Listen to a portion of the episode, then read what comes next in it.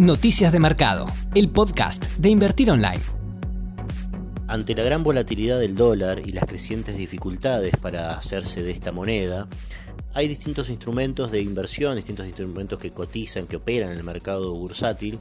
que van ganando protagonismo justamente para dar respuesta a esta dificultad. Uno de ellos son los fondos comunes de inversión Dollar Link.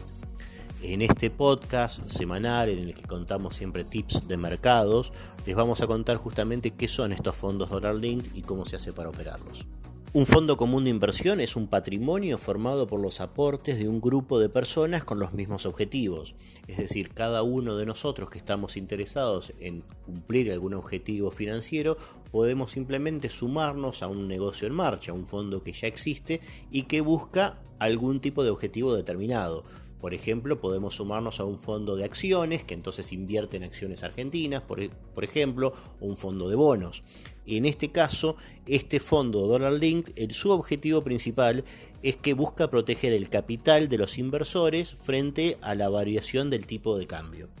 Es decir, el fondo lo que busca es mantener el poder de compra de los pesos en relación a los dólares. Entonces, por ejemplo, y para hacer números redondos, si yo hoy suscribo mil pesos y con esos mil pesos podría comprar unos 10 dólares, lo que busca el fondo es que dentro de un periodo determinado, no sé, por ejemplo, si yo rescato dentro de 6 meses, con los pesos que rescato en los 6 meses, pueda también comprar los mismos 10 dólares. Entonces lo que hace es proteger al inversor ante la variación en el tipo de cambio.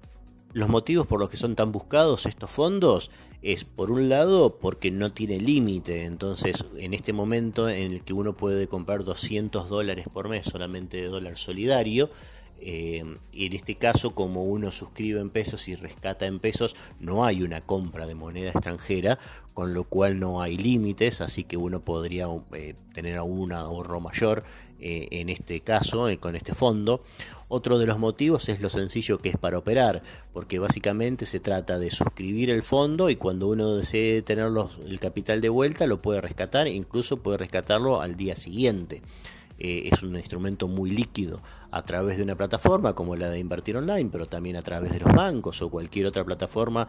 que permita eh, la adquisición de este tipo de fondos Dollar Link, uno simplemente va a suscribir, al final del día se suscribe en, ese fondo y ya está invirtiendo y ya está protegiéndose ante la variación del tipo de cambio y cuando desee el dinero simplemente va a rescatarlo. Hay que tener en cuenta que hay un periodo de, liquidación de esto. Normalmente uno no va a hacerse de los pesos hasta el tercer día hábil después de que, de que solicitó el rescate pero bueno, es, bastante menor el plazo en comparación de las mayores dificultades que podría haber si uno, por ejemplo, quisiera directamente hacerse de los dólares a través de lo que es la, operatoria de dólar MEP, que con las nuevas regulaciones significa que uno tenga que soportar un parking eh, en títulos eh, hasta el sexto día hábil para el momento de la compra y lo mismo para el momento de la venta, con lo cual es más larga la operación y aparte en ese caso también tiene alguna dificultad en términos de que cuando uno está haciendo dólar MEP, esos 5 o 6 días de parking eh, permanece uno comprado en un título que tiene una variación de precios, con lo cual puede ser este, un problema o pues un factor más de volatilidad que de este modo a través de estos fondos uno evita.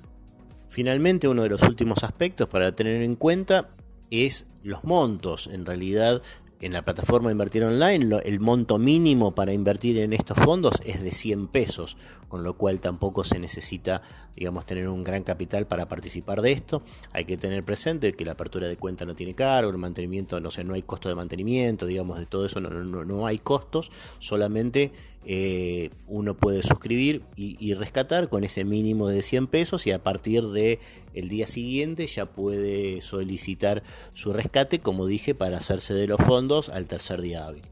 Quisiera agregar una dimensión más a este análisis para presentar este fondo no solo como un instrumento para ahorro, para proteger el capital, sino también pensándolo en términos de inversión.